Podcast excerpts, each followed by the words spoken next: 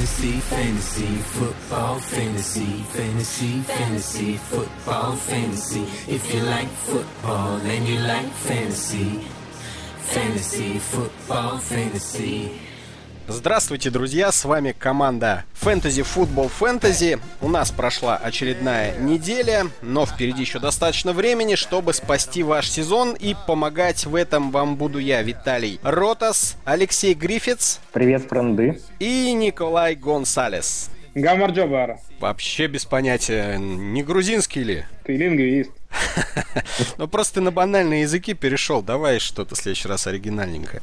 Я постараюсь. Для своих поклонников и верных слушателей будет что-то прямо супер крутое. Окей, парни, как неделька? Супер-супер неделька. Везде сплошные победы почти. Ну и вообще, в принципе, интересный был футбол на выходных, как мне показалось. Коль, ты как много проиграл? Что-то проиграл, что-то выиграл. Все пока идет по плану. Но провалов, провалов таких, как в прошлой неделе, не было, да? С Брейди Нет. минус один. Нет, с Брейда не было провалов. То, что Брейда у меня нигде не играл. Поэтому и не было провалов, да? Да. А вот, кстати, у Теннесси легального букмекера, работающего на российском рынке с 1999 года, нету провалов уже очень давно. У них более 70 точек по приему ставок по всей России, своя линия и все значимые матчи в лайве. И специально для слушателей подкаста Fantasy Football Fantasy букмекерская компания Tennessee предлагает бесплатный фрибет в 500 рублей после регистрации. Уникальное предложение, ведь фрибет можно обналичить и вывести сразу после первой же выигрышной ставки. Чтобы получить фрибет, необходимо перейти по ссылке, которая будет у нас под подкастом, и нажать на кнопку регистрация в верхнем меню, следовать указаниям. После прохождения регистрации и верификации на ваш счет будут зачислены бесплатные 500 рублей. Теннесси – самый надежный букмекер. Ну, а для тех, кто не хочет впадать в зависимость азартную от ставок на НФЛ, потому что это такое дело действительно может затянуть, по себе знаю, то для вас есть другой способ поддержать наш подкаст. Это стать нашим патроном. Наши патроны получают кучу всяких плюшек, начиная от э, советов персональных по лайнапам, заканчивая возможностью поиздеваться над внешним видом ведущих подкаста или, например, поставить какую-то песню аутро на подкаст. Прекрасные варианты, и это совсем недорого, надо признать. Ну что, давайте перейдем к нашей первой рубрике новости. Быстренько в этот раз по травмам, потому что есть более интересные вещи для обсуждения, связанные с переходом некоторых игроков до дедлайна по трейдам. Итак, Крис Томпсон, раненбэк Вашингтона, с травмой ребер, вновь не тренируется. Похоже, Эдриан Питерсон э, будет плотно работать э, в Redskins, ну, не знаю уж, до конца сезона или нет. По крайней мере, спада мы пока не видим. Ну, вообще, Питерсон, честно говоря, посрамил все наши скептические прогнозы. Мы с Лешей в начале сезона говорили о том, что Питерсон ненадолго, а он играет как лучше года. И в целом это сейчас вполне безопасная опция на РБ-2. Он, знаешь что, оправдал а, мои прогнозы 2017 года и не оправдал 2018. Ну, ты просто перепутал года. Я просто немножко опережаю время. Молодец. Тори Смит, ресивер Каролина Panthers, с травмой колена не тренируется, но, собственно, нам плевать на Тори Смита по поводу фэнтези, потому что я его приплел сюда только ради диджея Мура. Как вам, паренек? Отлично. А Это такой действительно случай, когда ресивер может по ходу сезона спрогрессировать и под конец стать тем игроком, который зарешает. Но это не точно. У него 71% снэпов был на последней неделе, и, в общем, очень круто. А Кенни Стилс вернулся к тренировкам в среду, пропустил он две недели, это его, пожалуй, первая практика. Большой вопрос, сможет ли он э, сыграть против Джетс. Деванте Паркер, наше все или не наше все? Деванте Паркер единственный живой ресивер Майами. А Миндола? Почти единственный. Но факт в том, что он вышел, сразу показал хороший футбол, набрал больше 100 ярдов. А, Гейз его передумал обменивать, э, и, конечно, это интересная опция на остаток фэнтези-сезона. Плюс а, Паркер чем хорош, он имеет за спиной хорошую продуктивность в предыдущие годы. То есть это не, не то, что такой выскочек, который там на одной неделе что-то набрал, нет, он, он уже имеет какой-то за пазухой багаж продуктивности, и на него можно рассчитывать. Робби Андерсон вновь не тренируется, также не тренируется Квинси Нунва. В общем, если вы хотите поставить кого-то из ресиверов Джетс, флаг вам в руки. Райан Гриффин, тайтенд Хьюстона, сыграет на девятой неделе против Денвера, и это в пику двум тачдаунам Джордана Томаса, которого тот поймал на прошлой неделе. Судя по всему, те, кто схватили этого самого тайтенда по фамилии Томас, такое имя для Хьюстона знаковое, видимо, в последнее время, будут разочарованы. Интересная опция для династии, конечно, потому что молодой парень. Э, на, на позиции Тайтенда они обычно долго раскрываются, он новичок. А в одногодках, конечно, не стоит на него рассчитывать.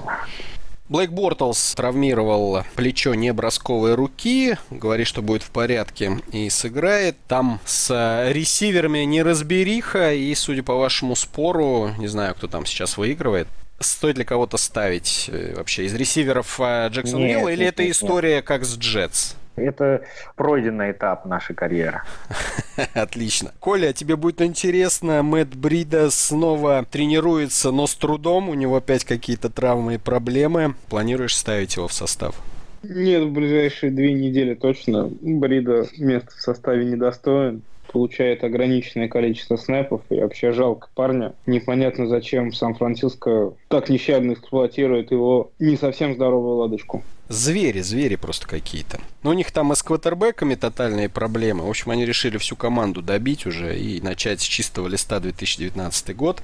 Похожая история в Buffalo Bills. Там э, выкосило тоже всех пасующих. Будет сам Натан Питерман стартовать на девятой неделе. Ну и я к чему это все говорю. Понятно, что там подписали Терла Прайера, который, видимо, ничего интересного для фэнтези не представляет. Но вот вопрос в чем? А будет ли это буст для Лишона Макоя? Лишон Маккой также э, не до конца здоров, несмотря на то, что в игре против Patriots он на поле выходил. Айвори получил достаточно большую нагрузку. Поэтому в целом, да, для выноса Баффало буст будет, с одной стороны. С другой стороны, координаторы защиты будут нацелены как раз на остановку выноса, и поэтому всем выносящим Баффало будет еще сложнее. Ставить Лишона Маккоя можно, наверное, в том случае, если у вас большие проблемы с выносящими, как какой-то пол не нулевой он вам даст, но большого потолка там нет как и весь сезон. А, недолго мучилась старушка в высоковольтных проводах. Как вы помните, ее обугленную тушку нашли тимуровцы в кустах. Это я про ресивера Seattle Seahawks Брэндона Маршалла. Его наконец-то отчислили. Но не в последнюю очередь потому, что прекрасно играет еще один Мур, который Дэвид.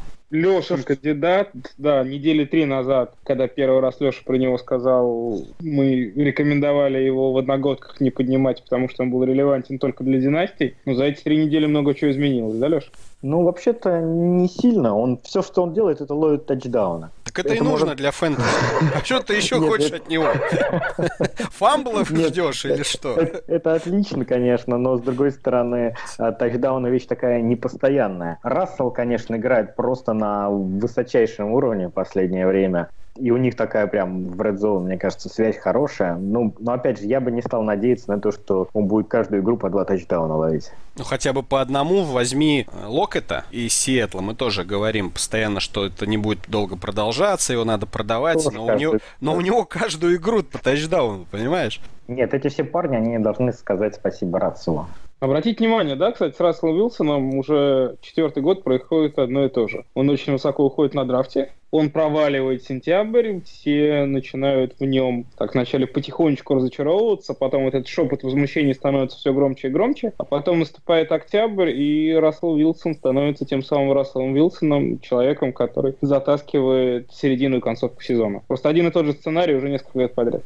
Бен Ротлисбергер сломал указательный палец на кисти небросковой руки, к счастью. Ждается, что он сыграет на ближайших выходных, поэтому, я думаю, нет особых волнений в продуктивности принимающих столеваров. Тренер э, Рэмс Шон Маквей э, заявил, что очень хорошие шансы, что Купер Кап с травмой колена, у него растяжение боковых связок, вернется на девятой неделе в матче против Сейнс. Он пропустил две с половиной недели. Новичок Тампа Бэй Баконерс Роналд Джонс ожидается из-за растяжения пропустить несколько недель, поэтому Пейтон Барбер, а также, может быть, Джекис Роджерс попробуйте, если уж совсем дела с раненбеками плохи. Ройс Фриман с травмой голеностопа все так же не практикуется, поэтому Филипп Линдсей и Девонта Букер также немного релевантен. В последней игре 44% снэпов он получил. Ну, Патриотов наконец-то приступил к тренировкам Сони Мишел, что очень даже хорошо. Есть шансы, что он сыграет на этой неделе против Green Bay Packers. Рашад Хиггинс с травмой колена вновь пропускает тренировки. Он с пятой недели не играет из-за растяжения боковых связок. Давайте вот к этой вот новости. Ковбои уволили тренера линии нападения Пола Александра, продвинули его ассистента Марка Коломбо.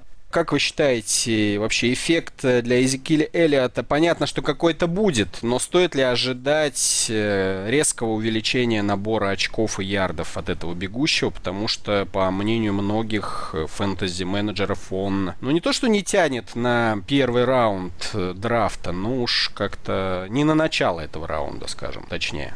Ну, это такой, знаешь, транзакция, результат которой очень сложно предсказать как быстро тренер онлайн может поправить ее игру, как это отразится на выносе, ну, прямо это очень-очень Не, сложно. но ты обрати внимание, что уволили посреди сезона не кого-то, а именно тренера онлайн. То есть, видимо, в команде тоже прекрасно понимают, что что-то не так и с выносом, может быть, не знаю, пас протекшн сказать, что плохой, но вроде бы последние игры Дак Прескотт неплохо разыгрался, не сказать, что ему онлайн не помогает.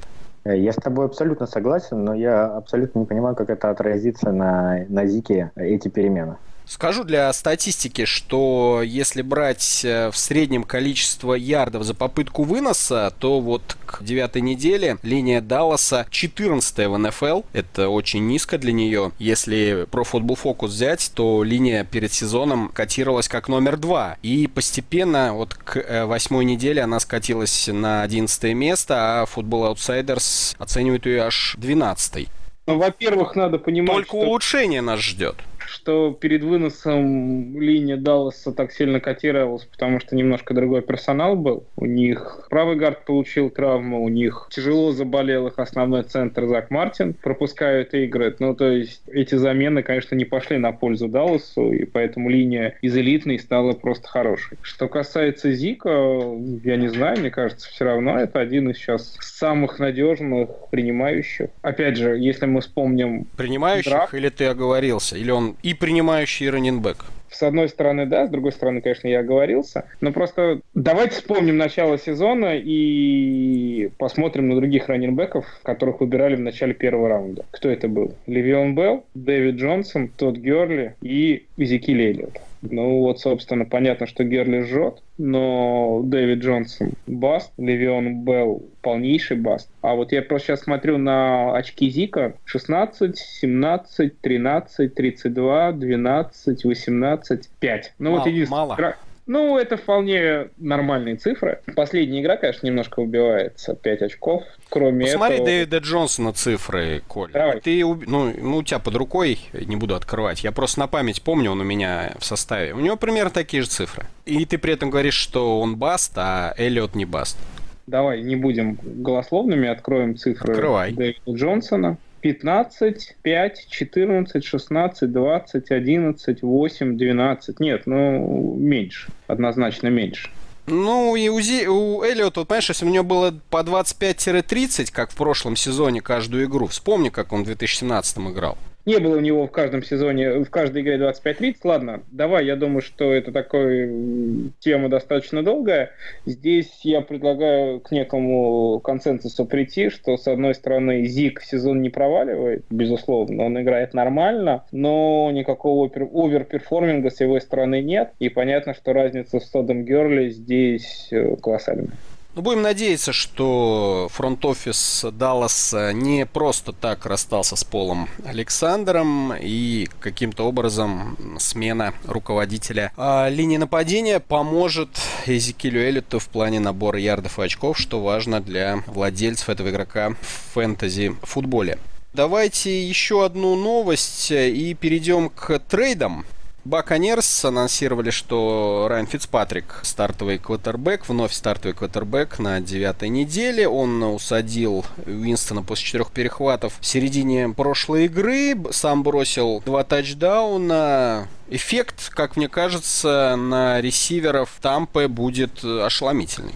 А, да, тут, смотри, состоит э, из двух частей. Про Фицпатрика можно поговорить. Если брать средний результат квотербеков Тампы, то они набирали 26 фэнтези очков в неделю в среднем. Больше очков набирал только Махомс. Это раз. Во-вторых, если сравнивать статистику Фицпатрика и Джеймса Уинстона, то у Фицпатрика идет перекос в сторону ресиверов, а у Уинстона в сторону тайтендов. То есть, соответственно, из-за смены квотербеков стоимость и ценность ресиверов Tampa Bay увеличивается, стоимость тайтендов наоборот падает.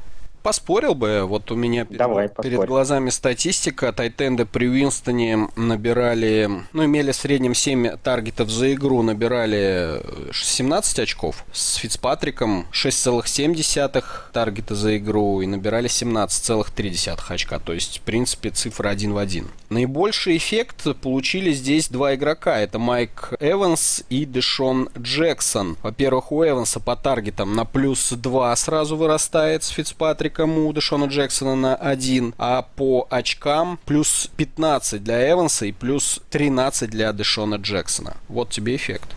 Фитцмэджик крутой, что говорить. Да, даже Крис Гудвин э, получает небольшой эффект, плюс 5 очков. Ну вот он самый, пожалуй, маленький, положительный эффект получает. Адам Хамфрис, э, наоборот, у него эффект становится отрицательный. Я уж не знаю, с чем это связано. Может быть, Хамфрис бегает самые короткие маршруты в Тампе. Вот смотри, такая статистика, что 30% фэнтези очков э, Винстона пришло через тайтендов, а у Фицпатрика через тайтендов пришло только 8% очков. Ну, ладно, тут, э, эм, я думаю, не суть. Суть в том, что действительно у ресиверов э, намечается некий буст от появления Фицпатрика. Да, Фицпатрик э, в трех первых играх, после которых там его усадили, да, 4-4-3 тачдауна и за половину игры с Цинциннати еще два тачдауна. В первых трех играх у него не меньше 400 ярдов на пасе не было. Соответственно, это отличный вариант э, для того, чтобы поставили Фиц Мэджика в старт. Но второй вариант, держитесь за ресиверов э, Тампы. Я вот, как верный слушатель подкаста FFF, послушав понедельничный вейвер, вейверный выпуск, сегодня в системе поднял Фицпатрика и поставил его, будет у меня играть. Но я тебя предупреждаю... Если и... я сыграю плохо, то виноват в этом Гриффитс и Снус Мурик. Пусть несут ответственность. Кто эти люди? Ладно, э, на самом деле, Коль, эффект Фицмагии действует только три матча, имею в виду, потом опять тыква. Ты, я думаю, тоже обратил внимание, что он долго как бы не играет на высоком уровне, у него через несколько игр начинается резкий спад. Ну, я надеюсь, пару игр-то я на нем проеду. Должен, должен, парочку должен. Ладно, давайте к э, наиболее интересным вещам. Дедлайн по трейдам, и нас интересуют три сделки. Демариус Томас переезжает из Денвера в Хьюстон, Голден Тейт отправился из э, Детройта в Филадельфию, и Тай Монтгомери перебрался из Гринбея в Балтимор. Начнем с Демариуса. Что вообще, какие ваши мысли по поводу... Ну, давайте сначала Денвера. Виталь, ну я думаю, что про Демариуса и Денвера должен рассказать ты. Я Кто... предвзят, но я думаю, вы мне скажете, если я перебарщиваю. Да, конечно, Куртланд Саттон. У него 17 приемов, 324 ярда, 2 тачдауна в этом сезоне. Сравнимы вполне себе цифры с э, Демариусом Томасом, у которого 402 ярда и 3 тачдауна. Конечно, эффект в основном в приемах, потому что их 36 против 17, но вот в ярдах и в тачдаунах цифры практически одинаковые, при том, что Томас был первый, а Куртланд Саттон третий было и так ясно, что его нужно поднимать. Кто-то это сделал заранее, кто-то платил на вейвере сегодня. У меня, например, в лиге за 33 бакса подняли. Хочу добавить, что третьим ресивером у Денвера теоретически становится Хэмилтон, но по сути это на данный момент Тим Патрик, который поймал тачдаун в прошлой игре против Канзаса, ибо Хэмилтон сейчас травмирован, у него растяжение боковых связок колена, еще 2-3 недели он играть не будет, он даже пока не тренируется, и сейчас Тим Патрик в Денвере такой, знаете, Трекван Смит в Новом Орлеане. Правда, там Брис а в Денвере Кином, но вот по смыслу, чтобы вы понимали роль Тима Патрика. Несколько приемов за матч, но при этом там из трех-четырех приемов он может получить один, а то и два тачдауна. Вот, собственно, все, что я хотел сказать про Денвер. А ну, про и... Демариус Томаса скажи. Давай еще я немножко добавлю. Вот единственный момент, который меня по Сатану смущает, это э, его catch-рейт. Он поймал только 46% передач, брошенных в его сторону. Но, правда, тут надо учитывать, что э, Денвер его в основном использовал на дальних передачах, то есть у него даль, дальность э, этих приемов, она высокая, соответственно, чем выше дальность, тем ниже catch-рейт, это у всех. Ну, слушай, я не предлагаю его, например, э, считать как VR2, слишком рано, но на флекс э, можно попробовать, почему нет?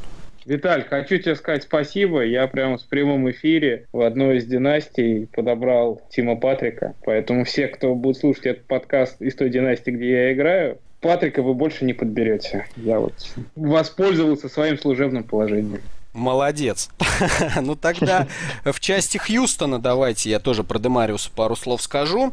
Считается, что как бы его взяли на замену Фуллеру, но все-таки, мне кажется, роли слегка будут различаться. Фуллер достаточно быстрый принимающий, Демариус уже возрастной товарищ, вряд ли он так быстро будет бегать. Но мне, меня больше даже волнует др- другое. Меня волнует процент э, задействования Демариуса в Red Zone. У него очень маленький процент в Денвере был. Я боюсь, что в эм, Хьюстоне тоже останется эта же самая проблема. Вот, к примеру, из 96 эм, игроков, если брать минимум 20 э, таргетов э, в Red Zone, у Демариуса только 23% рейтинг тачдаунов. Он 50 игрок среди 96 но это берется период не 2018, а с 2016 года, то есть за последние два сезона. Я волнуюсь, что польза-то Хьюстон от него особо не получит.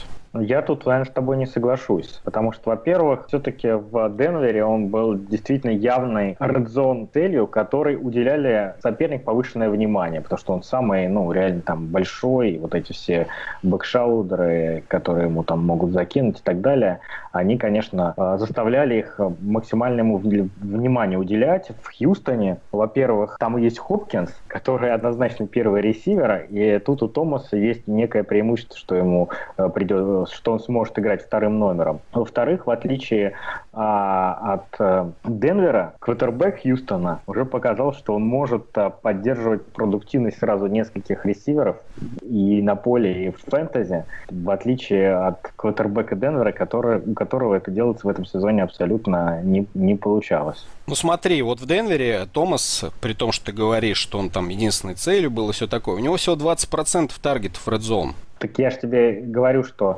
не то, что он единственный там э, таргет в Red Zone был. Я говорю, что ему защита соперник уделял повышенное внимание. Поэтому ну, это ты кидают, с этой стороны смотришь на эти цифры. А ты посмотри со стороны того, что, например, Кинум или там тренерский штаб не считали, что он та надежная цель в Red Zone, и из-за этого ему не кидали. Но ты я, же знаешь его прозвище, да? Дропариус Томас. А, ну, это, видимо, в кругах Денвера такое прозвище. Я первый раз, если честно, слышу. Ну, мне Конечно, не в кажется, кругах Денвера. Мне не кажется, что вот это можно переносить из одной команды в другую. То есть, как э, на него будут кидать в Red Zone в Texans, это совсем как большой вопрос. То есть, я не, я не думаю, что это все перенесется из Денвера как через кальку. Ну, смотри, его же берут на замену Фуллеру. У Фуллера всего 5 таргетов в Red Zone в этом сезоне. То есть, 11%. Еще даже в два раза меньше, чем у Демариуса было в Денвере.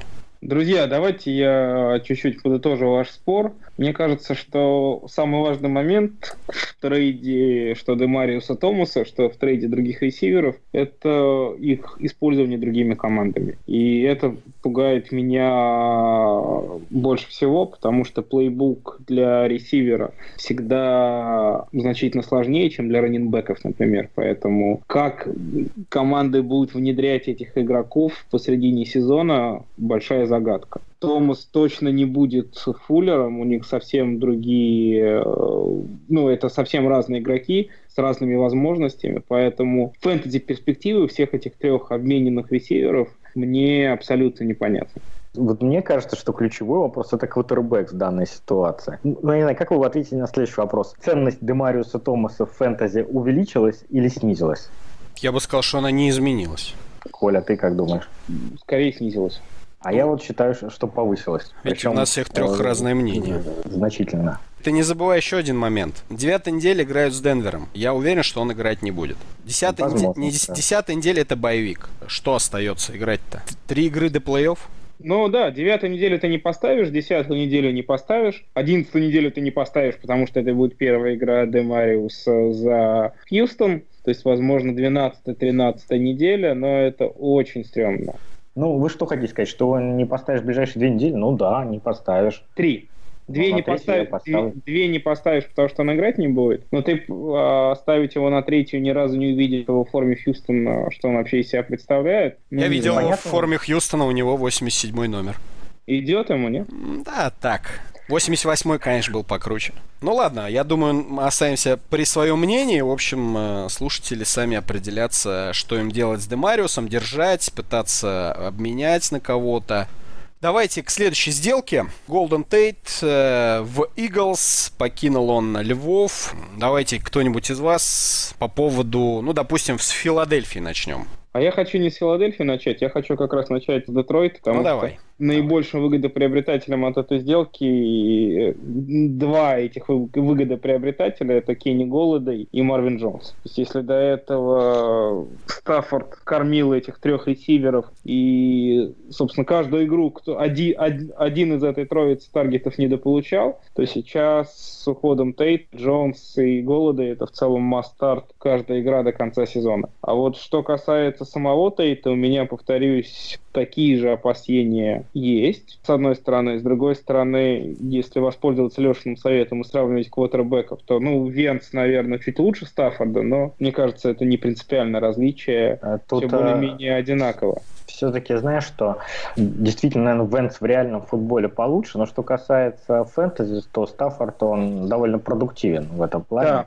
да. А Поэтому вот тут небольшое различие, мне кажется. А вот с точки зрения конкуренции, как раз Тейт попал из огня до в полымя. Потому что у Венца есть э, Джеффри Эрц, который получает очень много таргетов в каждую игру. Есть Агалор, и, наверное, Тейт в первую очередь будет претендовать на таргет Агалора, потому что Агалор играет слот ресивера в Филадельфии. О- Опять же, я не, не предполагаю ситуацию, что с приходом Тейта, например, Агалор просто сядет на лавку и будет получать ноль. Не будет. А, смотри, будет- в принципе, и Тейт, и Агалор, они оба играют на бровке, могут играть на бров. А, Поэтому там они будут как-то ротироваться. Когда будет э, три ресивера на поле, то они все будут. Джеффри, э, Тейт и Агалор вместе. Ну, мне действительно не очень Тейт сейчас нравится, просто потому, что в Филадельфии очень много ртов, которые надо кормить, а сыгранность его с Венсом не очень велика. Не забывайте, что Агалор это новичок, ну как новичок, на, имею в виду на контракте новичка находится. Ему еще играть э, один сезон, опцию пятого года выбрали для него, он был задрафтован в первом раунде в 2015 году. То есть 2019 год он 100% играет в Филадельфии. Голдену Тейту, если не ошибаюсь, 30 лет. Большой вопрос, будут ли с ним Филадельфия продлевать э, или переподписывать заново весной контракт. По большому счету они усилились э, ресивером в надежде на плей-офф и вторую попытку погони за Супербоулом в этом сезоне. Поэтому сказать, что вот они подписали Тейта и будут делать на него ставку, я вот тоже в этом глубоко сомневаюсь на самом деле. И не думаю я, что он прям выбьет Агалора из старта. Мне кажется, на Агалора больше рассчитывают в команде, чем на Тейта. В долгосрочной перспективе, конечно же. Хотя надо сказать, что у Агалора плохой сезон. У него количество таргетов, количество приемов падает от матча к матчу. Если он начинал с 8 приемов, несколько первых игр, то вот сейчас сегодня заканчивается тремя-четырьмя за игру, то есть два раза упало доверие. Возможно, часть э, до объема Golden Tate заберет. Но опять же, например, если говорить про Red Zone, э, в Детройте у него было всего 19% таргетов в Red Zone. Он был позади Марвина Джонса и немного впереди Кенни Голладея и Тео Ридика, у тех по 14%. Поэтому, например, рассчитывать, что вот его взяли и теперь он будет только тачдауны ловить, тоже не стоит. Ну, все так. Давайте по Детройту. Как это повлияет э, на Голладея, Джонса? Не знаю, кто теперь третий будет ресивер. Третий, появилась новость, что будет Брэндон Пауэлл, слот-ресивер, новичок андрафтед, который в пресизоне поймал больше всего передач. Как бы одна из причин, по которой обменяли Тейта, это потому что Детройту нравится этот парень. Ну, конечно, он пока для совсем глубоких лиг, для династий вариант. В одногодках на него в его сторону смотреть не стоит. Э, Кенни Голода и Марвин Джонс главные выгодоприобретатели. И я думаю, что тут э, Голодейн должны начать серьезно больше грузить. Да, но интересная, конечно, история, да, с Марвином Джонсом. Мы буквально э, несколько подкастов назад говорили, что его песенка спета, что он уже на обочине э, ресиверов, что с ним надо расставаться. У многих он сидел на лавке, где-то он уже валялся на вейвере, и тут внезапно он становится первым принимающим команды. Знаешь, они на самом деле и были все первыми принимающими. Они были 1А, 1Б и 1 Сейчас он в чистом виде. А, а сейчас о, они с голода. Ты думаешь, голода им будет делить ну, пополам, да?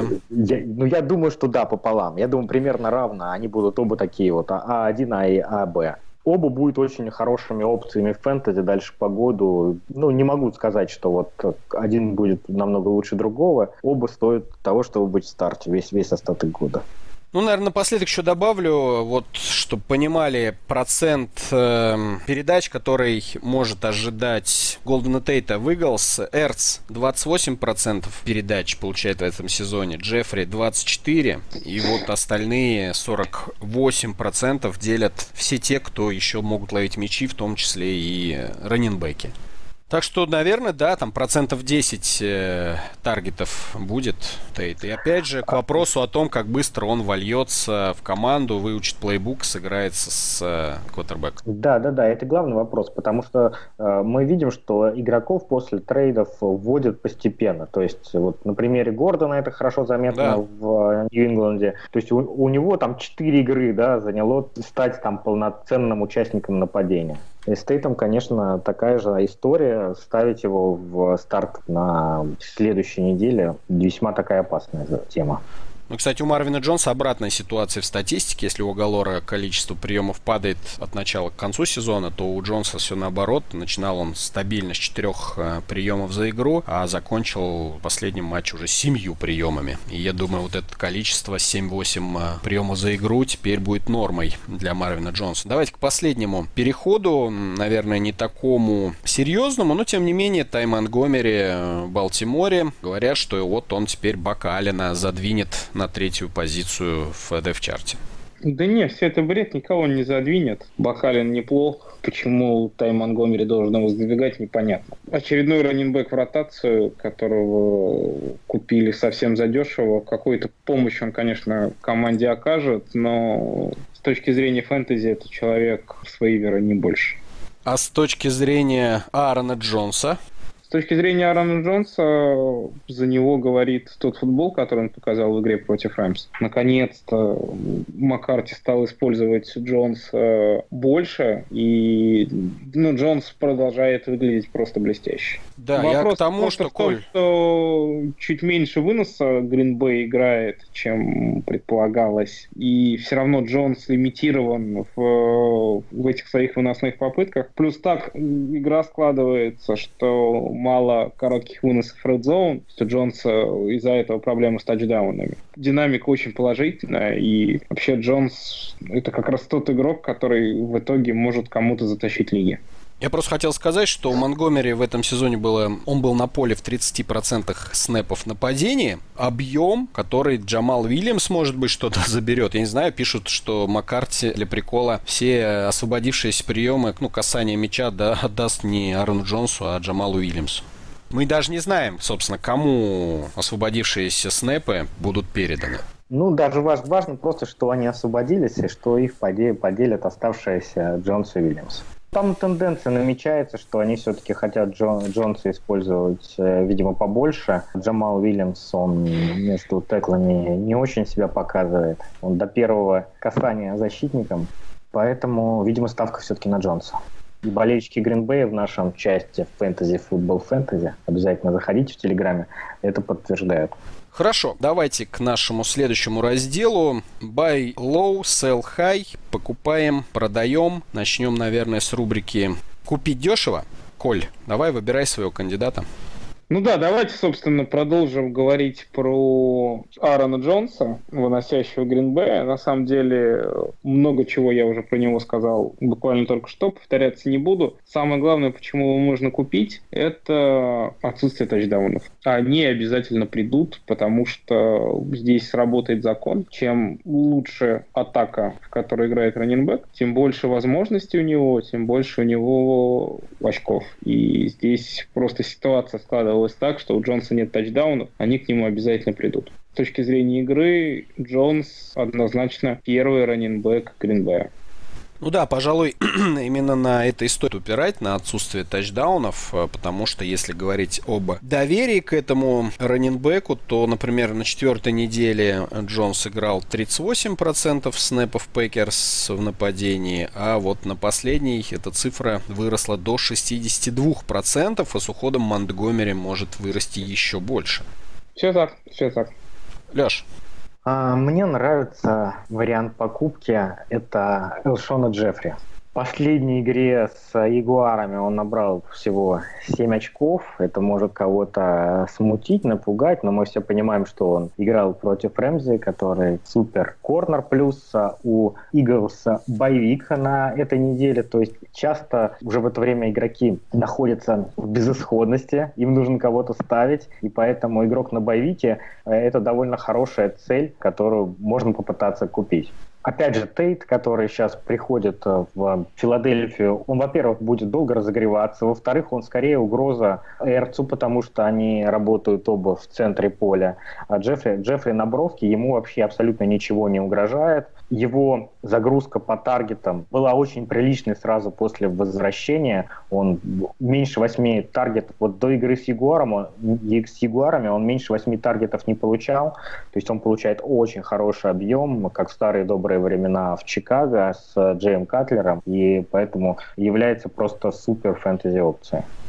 Хорошо, моя кандидатура э, это Джон Браун, Балтимор Рейвенс. На последней неделе он сыграл не очень удачно. Джо Флака бросил 8 глубоких передач и ни одного приема. В итоге вот в концовке он получил там 3 паса на 28 ярдов. Пожалуй, худшая неделя Брауна в этом сезоне. Но при этом он остается вторым э, принимающим Национальной футбольной лиги по air-ярдам, то есть по ярдам, которые не ногами он набирал, а именно который по воздуху мяч, преодолел. У него 17,3% таргетов на глубоких передачах.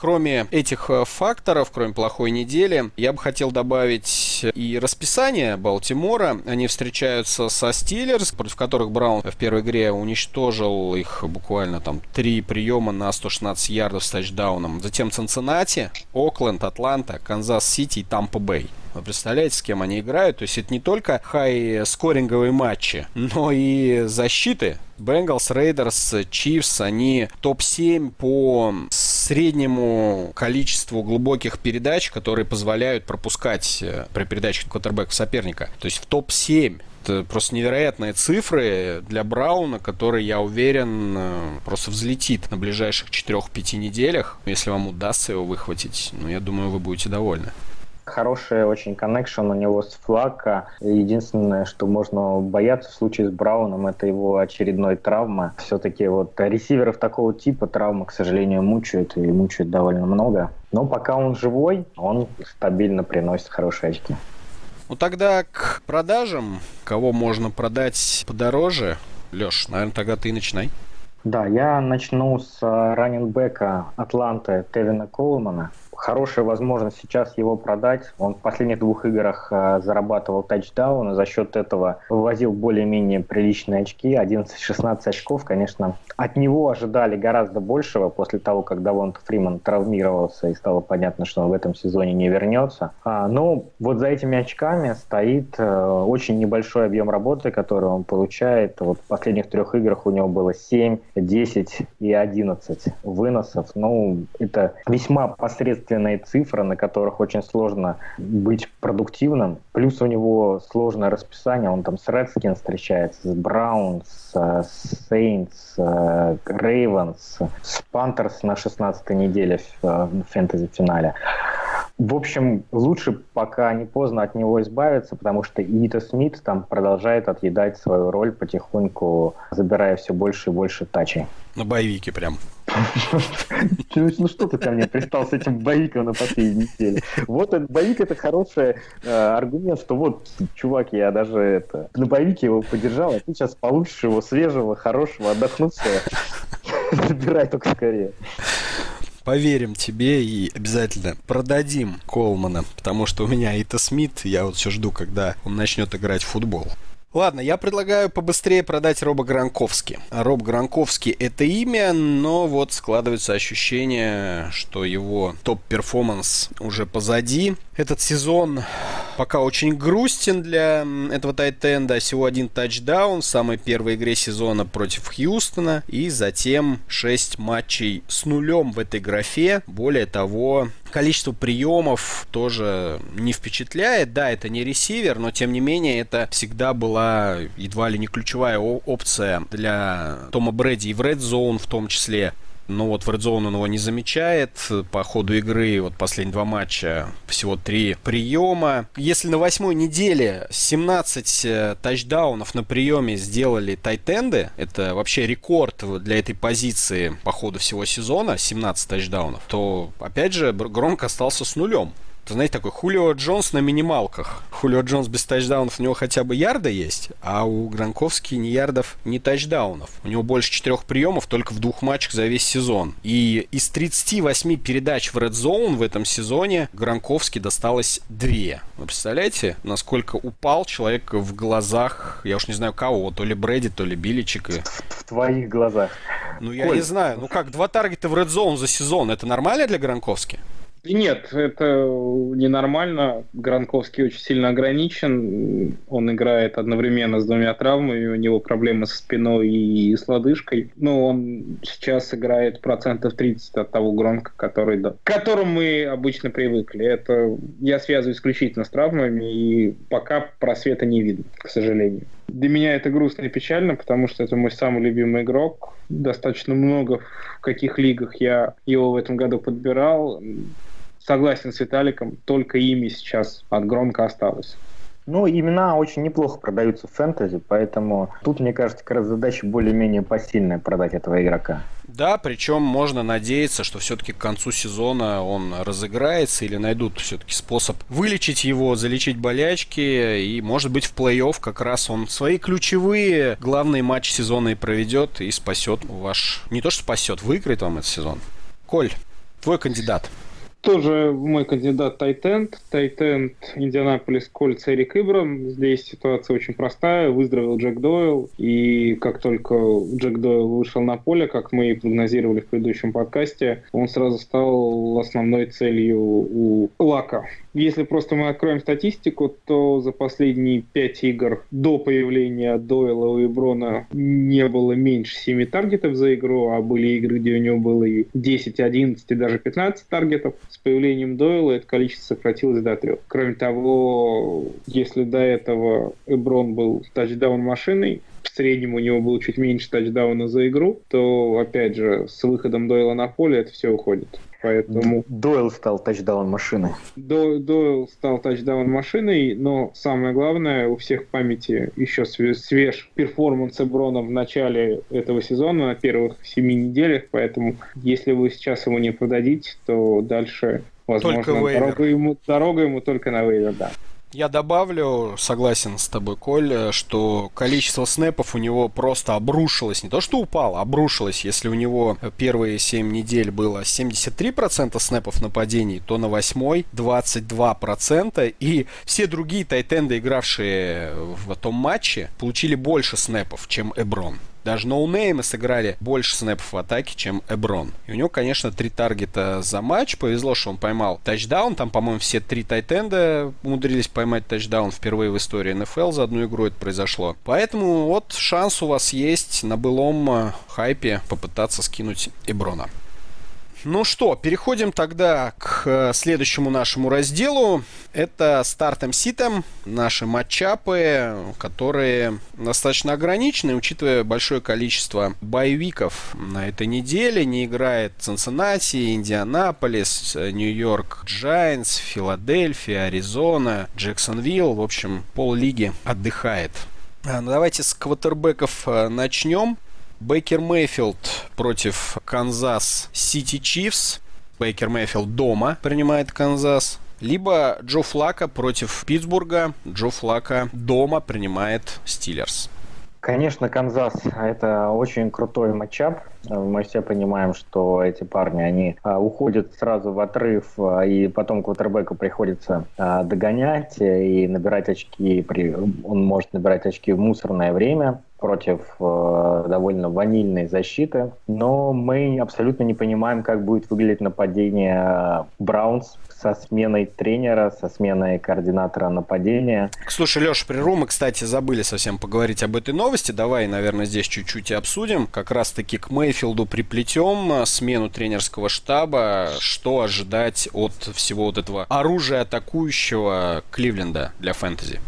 Не, мне кажется, что ничего хорошего ожидать не стоит. Оружие Кливленда фэнтези все равно достаточно ограничено. Я не думаю, что проблемы Кливленда можно решить вот за два дня смены тренера. Поэтому в краткосрочной перспективе я не думаю, что что-то изменится. Мейфилд — это кандидат на боевики при хороших матчапах. Ник Чап — это флекс upside ом до RB-2 в случае тачдауна даже Джарвис Лендери, казалось, единственный железный ресивер, и тот продолжает убеждать нас в том, что такой железной целью он в этом году не является. Поэтому Дэвид Нджоку, тоже про которого было много разговоров, в последней игре просто... Исчез. Пойм... Нет, там ноль был. Травм никаких не было, просто ноль пойманных пасов. Так я говорю, Поэтому... исчез, исчез. То есть был на поле вроде бы, но в статистике он исчез, как будто да. его там и не фигурировало. Да. Согласен с Колей. Фредди Китченс, новый э, координатор нападения Браунс. Ничего в его биографии нам не говорит о том, что он является гениальным координатором, который вдруг за одну неделю сделает из Мейфилда супер э, машину. В общем-то, исследования там того же аналитика Уоррена Шарпа говорят, что первый год квотербеком всем новичкам, независимо от уровня таланта, приходится а, очень тяжело, и они, как правило, прибавляют со второго года. Конечно, бывают исключения, но все-таки похоже, что Мейфилд не это исключение. Поэтому ждать от Мейфилда больших цифр не приходится. И вот в данном вопросе, кого поставить, Мейфилда или Флаг, э, мне кажется, э, конечно, выбор пол в пользу Флакко, который э, в этом сезоне очень неплохо играет, оправился от травмы. А тем более, что Флакко играет дома, дома его performance всегда лучше, чем на выезде. Да, согласен, согласен. Мне кажется, Майфилд ничего не покажет против Chiefs. Тем более там последний матч и защита э, вроде бы оживает. Э, должны вернуться многие стартовые игроки и в зону pass rush а, и в зону secondary. Думаю, будет больно Кливленду, впрочем, как и последние все годы. Э, давайте тогда к раненбекам.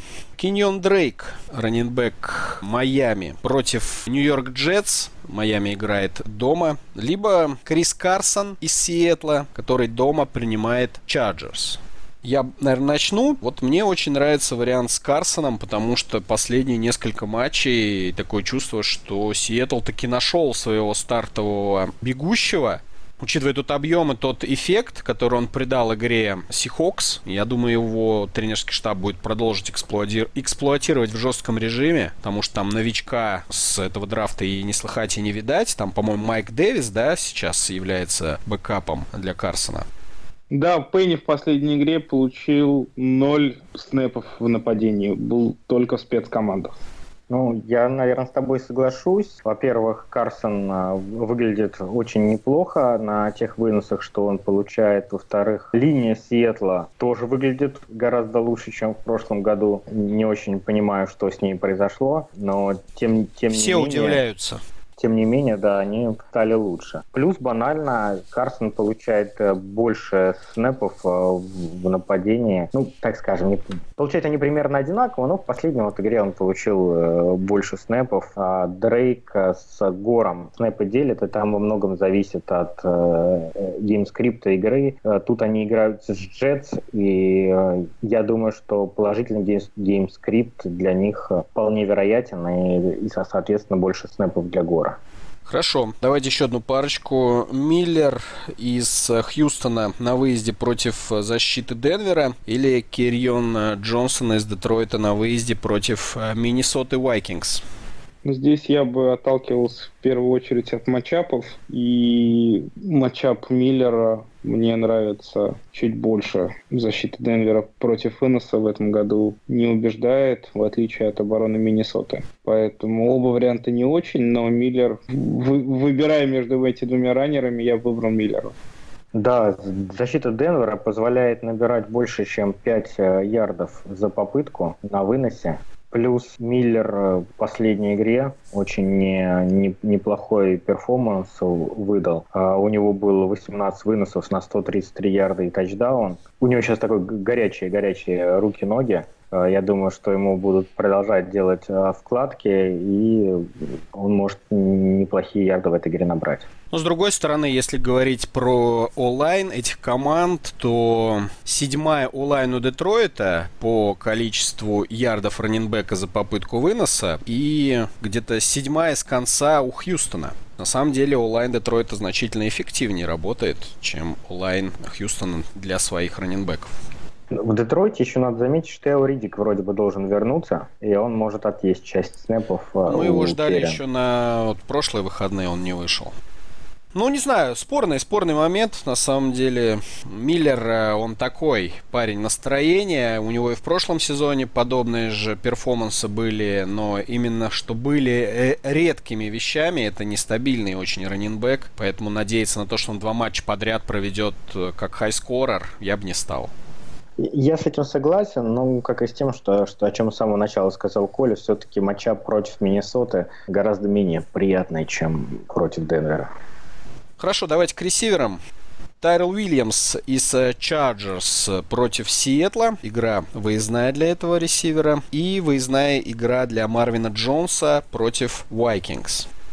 А, ну, это очень интересный вопрос. А, мы сегодня уже Марвина обсудили, да, что у него будет прибавка в таргетах из-за того, что Тейта трейданули. Тут у него есть отрицательный момент. Это то, что Роуд против него, скорее всего, будет играть. Это топовый корнер Вайкингс. И тут он, конечно, его может вполне закрыть. У Тайрелла у него, он довольно непостоянный ресивер, то есть его колбасит, то много набирает, то мало он в огне последние несколько игр, все вот видели эти его супер там ловли в тройном прикрытии, и плюс а, у него очень хороший матчап против корнеров Seahawks. А там против... есть корнеры, да? Ну, там, да, у них есть имена, их зовут Треф Флауэрс и Шакил Гриффин. Ну, они дают набирать практически всем. Э, желающим. Желающим. То есть, там, кто против них э, не играет, сразу там набирает порядка 15 фэнтези очков э, как минимум. Посмотрим. Вот говорю, интерес, интересный выбор. С одной стороны, вроде бы Марвин такая более надежная цель, с другой стороны, у Тарелла лучший матчап. Ну, знаешь, тут как, если у тебя, условно говоря, в, имеется Тайрел Уильямс и Марвин э, Джонс, ты все равно Марвина Джонса поставишь, согласись? Ну, я бы тут призадумался, но, скорее всего, сделал выбор в пользу Марвина, да. Ну, мне кажется, что здесь даже не близко Марвин Джонс. Тайрел Уильямс, он очень ненадежная цель. Если он ловит тачдаун, хорошо, не ловит тачдаун. Как тайтенд, да? Даже не то, что как, как тайтенд, как ресивер типа Теда Гина до травмы он играл примерно точно так же. Э, Марвин Джонс значительно более надежная опция. Это как раз первая цель Стаффорда в Red Zone. Джонс это, наверное, стартер сейчас каждую неделю, а Тайрел Уильямс это максимум флекс на боевике. Я одно могу вам сказать, что в этой игре в Чарджерс наберет много один из Уильямсов. А вот какой из них? Это уж вы подкиньте монетку. Ну и последняя пара. Уилли Снит против Питтсбурга, это принимающий Балтимора, или Дэнни Амендола, принимающий Майами против Джетс. Майами дома, Балтимор тоже дома. Давайте я скажу свое мнение. Мне кажется, нужно выбирать Вилли Снида обязательно только потому, что в старте у Майами Брок Освайлер. Ну, поскольку в старте у Майами Брок Освайлер, то Дэнни Амендола может не поймать тачдаун, а его бросить. Ну, тоже вариант. Это аргумент, аргумент, да. Но если с этой точки зрения, если вам пасовые тачдауны больше нравятся, то тогда, конечно, Амендола. Ну, я замечу, что у обоих э, хорошие матчапы, и у Вилли Снида, который будет против корнера, Стиллерс играет Майка Хилтона, и у Амендола, который против э, скрина в Джетс будет играть, это оба слот-корнера, которые дают ресиверам набирать довольно хорошие ярды, поэтому тут действительно скорее следует руководствоваться уверенностью в таланте самого игрока и его квотербека. Э, мне Амендола импонирует чуть больше, мне кажется, тут осваивает Миллера э, роль, поскольку на Мендолу длинных каких-то передач не будет, а короткие Асвайлер вполне может исполнять. Тут все-таки еще Кенни Стилс может вернуться на этой неделе, плюс Паркер. Мне кажется, э, Аминдола получил столько приемов, потому что больше некому был бросать. С появлением Стилза он частично их точно заберет, а зная скиллы Асвайлера, нет никакой гарантии, что он также такой же объем передач получит в этой игре. Сможет ли он столько пасов раздать? Проблема Снида в том, что он даже, наверное, не третий, а четвертый ресивер в Балтиморе после Крэптри, после Джона Брауна и после одного из трех тайтендов, которых Флака тоже достаточно равномерно кормит принимая сторону Леши, а Мендола мне нравится чуть больше. Но вообще, честно говоря, я бы нашел кандидатуру на вывере более интересную. Вот я сейчас смотрю, сколько снэпов играют э, ресиверы Балтимора, и просто удивительно, но на прошлой неделе Сниц играл больше снэпов, чем любой другой ресивер. То есть он сыграл 76%, а следующий Браун 68%. Леш, ну снэпы это не самое важное. Вот Согласен. Две, две недели назад, например, ресивер Сент-Луис Рэмс Джош Рейнлет сыграл больше 90% снэпов, получил один таргет. Надо смотреть скорее на таргеты, а не на снэпы, потому что роль ресиверов, она совсем разная может. Хорошо, давай посмотрим на таргеты. Снит получил, нифига себе, 11 таргетов на прошлой неделе. Как Маш... тебе так? Как тебе, а? Машина. Сдавайся, ты окружен. Я бы тоже никого из них не ставил, конечно, и поискал бы на вейвере вариантик получше. Тем более они были, были на этой неделе. Заканчиваем с этим разделом. К следующему это ставки с нашим партнером букмекерской компании Теннесси. Ну и по традиции Алексей Гриффитс нам расскажет итоги прошлой недели и о перспективах предстоящей. Да, ставки у нас э, на прошлой неделе сработали. Сработала одна из трех. У нас зашла ставка минус 3 на Филадельфию, которая обыграла Ягуаров. И не зашли ставки на Сан-Франциско плюс один с Аризоной и Миннесота плюс один с Новым Орлеаном. Таким образом, по сезону э, у нас сейчас ровное количество выигранных и проигранных ставок абсолютно по 50% будем отыгрываться на этой неделе. На этой неделе мне очень нравятся две ставки. Первая из них это а, Баффало плюс 10 в матче с Чикаго. С одной стороны, казалось бы, это же Натаниэль Питерман будет играть. Что тут может ждать Баффало хорошего? Но с другой, во-первых... Это же Мич Чикаго... Трубицкий, поэтому сразу все понятно. Но с другой стороны, Баффало, мне кажется, реально недооцененная команда. Вот против Нью-Ингланда она играла, показала отличную игру, и там счет совсем не по игре. Там все вот э, в конце игры Нью-Ингланд а, оторвался, и в целом такого поражения Баффало не заслуживало. И как болельщик Чикаго я заметил одну, одну такую тенденцию. Когда Чикаго играет против команды андердога, тем более против команды там с запасным квотербеком, всегда выходят они немножко не настроенные на игру. Прям видно, видно, что проблемы с настроем. Вышли они на вторую половину матча против Кайзера, когда в Гринбее была игра на первой неделе. До Роджерса добирались в первой половине постоянно, до Кайзера э, во, во, второй, во второй половине думали, что выйдут против Кайзера и уже не смогли собраться. Против Освайлера не смогли также собраться, когда у Майами заболел Танахил. Ну вот и в этой игре против Питермана, мне кажется, что будут проблемы. Плюс фора 10 это очень большая для НФЛ. Ну, редко такую фору команды перебивают. И вторая игра это Хьюстон против Денвера. И мне нравится Хьюстон э, плюс один. Почему? Во-первых, э, Хьюстон реально сейчас борется за первое место в дивизионе. Как и Чикаго, кстати, к прошлому твоему предикшену. Согласен. Про настрой. Но... Как можно не настроиться, если ты можешь в плей-офф ну, попасть? Одно дело ты играешь с Баффало, другое дело ты играешь с Денвером. Но здесь, здесь мне кажется, есть некий психологический момент. А вот между этими командами только что произошел трейд, и получается так, что Денвер, ну, как бы немножко сливается, да, уже отдает игроков, типа сезон слит, а Хьюстон, наоборот, усиляется. Игроки видят, что команда несмотря на травму Фуллера, хочет дальше бороться за первое место, попадать в плей-офф. А, и тут, мне кажется, у игроков Денвера, возможно, некоторые уже такой э, надлом, расстройство, что с этим тренером э, уже ничего не светит. Будем ждать следующего сезона, когда будет нормальный под кепкой чувак стоять. Но это не а. Это было еще в прошлом сезоне понятно, что они с новым чуваком должны стоять, но не вышло. Э, еще, может быть, хитрожопый Билл О'Брайен подойдет к Демариусу и попросит рассказать все секреты защиты Бронкос. Вполне возможно, да. То есть Демариус не сыграет, но э, какие-то фишечки э, расскажет. Я, если честно, не понимаю, почему Денвер в этой игре пока фаворит. Мне кажется, фаворит Хьюстон. Так что с форы плюс один надо брать. Ну что, последняя рубрика на сегодня – это вопросы от слушателей подкаста Fantasy Football Fantasy. Их сегодня накопилось много. Видимо, проблем тоже хватает. Люди в панике пытаются спастись и попасть в плей-офф. Проблем хватает, но мы поможем. Думаешь? Потом ведь напишут, что именно из-за вас мы проиграли этот сезон. Нам не привыкать. Мы все равно будем вам советовать. Э, Дэшон Джексон или Тайлер Локет на flex PPR? А, Наверное, более интересен сейчас э, Дэшон Джексон. У него хороший э, с Fitzmagic connection, а у Тайлера Локета в этом матче плохой matchup против лучшего корнера Чарджерс Кейси Хейварда. Ты думаешь, Хейвард будет по нему играть, не по Болдвину? Я думаю, что да. Болдвин в слоте же.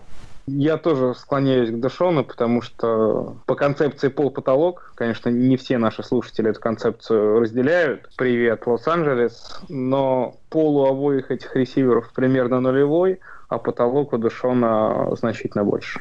А для флекса, мне кажется, что потолок это важнее. Ну да, судя по всему, нужен человек, который может много набрать внезапно, и скорее это действительно Дэшон. Все-таки у Локета ограничена вся история одним тачдауном и несколькими приемами на, не, на небольшое количество ярдов. А Дэшон Джексон, мы помним по первым неделям с Фитц Мэджиком отжигал, да и вообще считается, что игра Тампа и Каролины будет такая, с большим количеством набранных очков. Имея на руках э, Галадея, Ридли, Локета, Робинсона и Диджей Мура, кого бы вы поставили на флекс на этой неделе? Кенни Галадей? Галадей э, однозначно. Ну, Ридли вряд ли, Локет вряд ли, Робинсон, по-моему, вообще с травмой, и Диджей Мур такая опция, ненадежная. Да не, Голладей из этих ресиверов Голладей и, и не близко. Никто другой. То есть Голладея ставьте и заносите квартиру. Какие перспективы у Маркиза Гудвина? А то он у меня безвылазно сидит на лавке. Есть ли его смысл сбрасывать? Смысл сбрасывать есть. Непонятно, кто будет квотербеком у Сан-Франциско. Битард получил травму, и вот только что Шенахан сказал, что решение о том, выйдет на поле Битард или не, выйдет, не выйдет, будет принято непосредственно перед игрой. Фамилию третьего квотера Сан-Франа я даже произносить боюсь, потому что не понимаю, как это читается. Гудвина сбрасывайте и ждите следующего сезона. Добрый ты человек. Честера Роджерса после выхода Хилтона и Дойла можно скидывать? Ну, разрешение у вас спрашивают. Я даю добро. Я тоже. А я из принципа не даю. Держи его до последнего. Так, Фурнет. Держать ли его до плей-офф или можно расставаться с ним уже сейчас? Ну, сейчас с ним расставаться смысла никакого нет. Он на боевике. Если вы его продержали 8 недель, то ну, поддержите его его 9. Все станет понятно к к десятой неделе, если он выйдет на поле. Если он будет тренироваться перед десятой неделей и на полную, и его объявят стартером, то его надо, конечно, ставить. А, Коля, ты я правильно понимаю, что в одной из лиг его держишь? Я его купил, по-моему, в трех лигах. Ну, то есть ты мучаешься с ним по полу? Нет, я был готов к этому и знал, на что шел. Я его купил недавно, я его купил неделю-две недели назад. Сатан или Кори Дэвис? На этой неделе, да? Мгм. Так, Кори Дэвис с кем играет у нас? Теннесси играет с Далласом. Кстати, одна из самых интересных оборон в этом году – это оборона Далласа. Достаточно неожиданно. Но я все равно за Дэвиса, потому что все-таки первый ресивер мне нравится больше, чем второй-третий. Но мне так кажется, что Саттон сейчас второй ресивер однозначно Денвера. Плюс матчап у Кори не очень, Мариота сомнительный. В общем, я тут, наверное, за Саттона. Пожалуй, соглашусь с Сатаном. Кук или Трей Бертон из Тайтендов? Бертон должен идти, нет? Я согласен, тем более, что Окленд играет в четверг, и Но зато Сан-Франциско. Сам понимаешь, кто там в нападении и сколько времени будет на поле атака Окленда. Хотя, вообще, дезавуирую свою предыдущую версию. Да, я не учел матчап, и Кук может быть вполне неплох, на самом деле. Потому что как раз Бертон будет играть против Баффала, а у Баффала очень приличная защита в этом году. Поэтому Кук. Ну, я надеюсь, Бертон... И опять же, поставите в четверг Тайтенда и мучиться не надо. Все уже, позиция закрыта. Не, я лично верю, что Бертон наберет э, против Баффала как раз-таки потому, что у них хорошая защита именно на там средних длинных маршрутах, а вот короткие все это может забрать как раз-таки Тайтенд Чикаго, и даже наберет он просто вам очков за счет количества таргетов. Очень нестабильная опция. Впрочем, как и Кук, тут, конечно, сложный выбор, но я, к сожалению, не могу против Бертона пойти, поэтому Бертон. Знаете, почему мне не нравится в четверг ставить игроков? Потому что если он хорошо сыграл, то у тебя до воскресенья хорошее настроение. А если плохо, то ты до воскресенья мучаешься и думаешь, нахера я его поставил? Вот можете действовать из этой логики. Или можно по-другому. Ты его не поставил, он набрал много, и ты мучаешься и думаешь, блин, почему же я его не поставил прям до воскресенья. Но мне, не знаю, мне легче пережить, что он остался на лавке, и что еще впереди целые когорты игроков у меня будет играть, и другой тайтенд будет играть. То есть, понимаешь, у тебя всегда есть другой тайтенд в старте, который еще не сыграл. И ты думаешь, ну, блин, ну этот-то тоже может столько же набрать. Не так уж и много мой на лавке набрал. Остается надежда, понимаешь? А когда он тебя уже сыграл, надежды никакой. Надежда, Виталик, твой компас земной. Что делать с Дезом Брайантом? Куда бежать? Я удивлен, что с ним кто-то что-то сейчас еще делает. Просто какие варианты я вот... Я не, до, не дочитал, подожди. У меня Левион Белл, Дез Брайант, Фурне, Фурнет и Кук. А это не Вячеслав Бабаев вопрос задает? По традиции он. Я иду 8-0, но что делать не знаю. Хорошо, если 8-0, а если 0-8? Не, ну то, что, во-первых, то, что человек с таким составом, по крайней мере, задает вопрос, а не выиграть фэнтези недели на четвертой, уже показатель хороший. Ладно, Но делать, делать ничего не надо, уже все сделано. за вас, за вас все сделали. Просто что-то вспомнилось. э, э, Давай. Дес Брайан где-то месяц назад в это в Твиттере написал «Сун, скоро». Вот как бы уже месяц как скоро идет. Видимо, скоро будет в следующем году. Если будет вообще. Тарик Коэн или Кристиан МакКефри на этой неделе? Еще раз напомню, Чикаго на выезде с Баффало, Каролина принимает дома Тампа Бэй. Макафри. Я абсолютно точно МакКефера. Вот так, ты же болеешь за Чикаго, там Коэн жжет, рвет и мечет. Во-первых, матчап легкий у МакКефри, а во-вторых, довольно сложный матчап у Коина. У Баффало очень быстрые, атлетичные лайнбекеры, которые там э, носятся по полю. Я думаю, что в в этом матче, этот матч больше Ховарда, как и на прошлой неделе. Э, На прошлой неделе, конечно, Коин поймал вот этот вот 70-ярдовый тачдаун, но в целом, в целом это была игра Ховарда. Но здесь, мне кажется, это про этих игроков можно было серьезно рассуждать, если бы матчапы были наоборот. Вот если бы как раз против Баффала играл МакЭфри, а Коуэн играл против Тампы, то еще были какие-то варианты. А здесь однозначно МакАфри. Кэм Ньютон или Мич Трубицкий? Сегодня прям по Чикаго мы пошли. Кэм. Кэм. Ну, Кэм против Тампы, конечно. Кэм против Тампы, ребята. Все ставить. Че, зачем вы вообще такие вопросы задаете? Это вот, знаете, как спросить, э, кто будет играть в старте у меня, Патрик Махомс или Мич Трубицкий. Вот уровень такой. Понятно, что Трубицкий, вы чё? Так, Джеронима Эллисон или Сат? Ну, видимо, тут Сатан, потому что Эллисон, в отличие от моих предположений, на прошлой неделе вообще практически не играл за Гринбей. Там этот несчастный, несчастный Вальдес сыграл. Да, тут вопрос, кого следует посадить в запас, но ответ все равно такой же, Саттон. Запас? Почему? Ну, запас тогда Эллисона. Да, Эллисона, а Сатана на поле. Короче, с Эллисоном а, забейте, парни, можете его сбросить, играйте с Сатаном. Если что, Виталик разрешил. Я по-любому разрешаю. Это любимый таргет после Сандерса будет у Кейса Кинова. Все три таргета Сатана. Стоит ли доверять мнению экспертов, которые советовали, советовали Кори Клемента, Роналда Джонсона и прорывной сезон Хенри? Во-первых, конечно, не стоит таких экспертов слушать, надо слушать наш подкаст. Мы, Здесь... такого, мы такого вообще не говорили. Но мы просто не могли так, такие плохие советы дать. У нас э, все советы, они со стопроцентной гарантией все работают. Не, ну, есть серьезно, во-первых, все могут ошибаться, во-вторых, у вас голова на плечах тоже, наверное, для чего-то существует, или вы в нее просто едите? Если просто едите, ну, тогда непонятно, что вы вообще в фэнтези делаете. Да нет, конечно, у лучших, и вот если посмотреть, есть специальные методики оценки там советов фэнтези-экспертов западные, и там у лучших фэнтези-экспертов точность 55% советов. То есть в 45% случаев они ошибаются. И вот то, что тут три каких-то неверных совета были из-за пазухи нам продемонстрированы, ну, это мало о чем говорит, потому что таких советов а, мы давали, наверное, в течение сезона уже сколько там, не знаю, 300-500 Лучше вспомните те советы, которые вам помогли. Про них-то почему-то никто не вспоминает. Как э, правильно сказал Коля, все считают, что хороший выбор делают сами менеджеры, а плохой делаем мы. И мы готовы нести этот крест дальше. Да, готовы и, и будем нести. Филипп Риверс Сиэтли или Бейкер Мейфилд против Чивс? Риверс.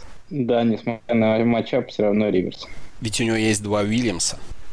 Стоит ли продолжать играть в фэнтези, если у меня нет соперников по лиге, я их всех разрываю 8-0? Приходи к нам с таким вопросом после плей-офф. В регулярке говорить про 8-0 очень легко, плей-офф случается... Нет, мне, мне кажется, тут немножко в другом вопрос. Как правило, вот эта вот соревновательность лиги, она определяется там не столько по результату, то есть ты можешь идти там и 6-2, но когда ты приходишь на вейвер, ты понимаешь, что крутые какие-то опции, они никем не подобраны, и люди немножко хлопают ушами. Вот стоит ли в такой лиге продолжать играть? Ну, мне кажется, здесь все-таки зависит от э, лайнапа, количества команд в лиге и так далее. Возможно, это лига на 4 команды. Ну вот у нас в чатике Fantasy Football Fantasy прямо летом собрали лигу на 10 команд. Она вполне компетентная, там прекрасные ребята играют. Но поскольку лига на 10 команд, опций на вывере там всегда много. А я тут скажу вот так, такую вещь, что, во-первых, ну, раз вы играете в фэнтези, то вот э, этот сезон, то эту, этот сезон нужно, ну, по-любому доиграть. Потому Не что, портите ну, жизнь другим игрокам. Да, да, да, потому что нет ничего хуже, чем уйти посередине сезона, испортить его всем. А на следующий год, конечно, стоит задуматься, ну, от неинтересной лиги а, есть смысл избавиться. Ну, мне, мне в таких лигах играть неинтересно. Ну, как, какой в этом смысл? Я люблю соревновательность, выиграть у а, игроков, которые забывают а, снять игроков, находящихся на боевиках, а, это, это неинтересно. Даже там получить какой-то кубок, ну, нет, это, это, это абсолютно не нужно. В следующем году как-то подойдите более аккуратно к выбору своих лиг, Сократите а, их количество. Сократите их количество, сделайте упор на качество, убедитесь, что в лиге хороший комиссионер, который собрал активных ребят, и вам будет интересно. Ну и последний вопрос. Э, что делать с Беллом? Стали бы вы его менять? И какая у него сейчас реальная стоимость? Давайте я скажу по поводу, что делать с Беллом. И вообще перспектив Белла в этом сезоне. Напомню, что после вчерашнего дедлайна Белл сможет играть в этом сезоне только за Питтсбург Стиллерс. Это раз. Во-вторых, если он захочет играть в этом сезоне, то он должен будет сыграть минимум 6 матчей. Ну даже не сыграть, а быть заявленным, быть в активном ростере. Э, в 6 матчах это значит, что он должен появиться в команде не позднее вторника 13 ноября, сразу после окончания 10 недели. Вот перспективы Белла. Ждать придется. И, судя по всему, Белл не собирается приходить раньше. Он именно хочет отыграть минимум матчей, который допускает э, коллективное соглашение между профсоюзом игроков и НФЛ. Поэтому вот с 11 недели, может быть, э, Белл и выйдет на поле, но в какой он форме, сколько времени ему дадут э, играть, будет ли он вообще хотеть играть, или он будет отбывать номер, не знаю. Ребят, что думаете? Держать его, надеяться, верить, знаете, как Коля, с Фурнетом. в хрустальный шар свой посмотри, Коль. Ну вы бы как ответ. поступили? Давайте, вот вы как решили? Вот у вас Белл есть.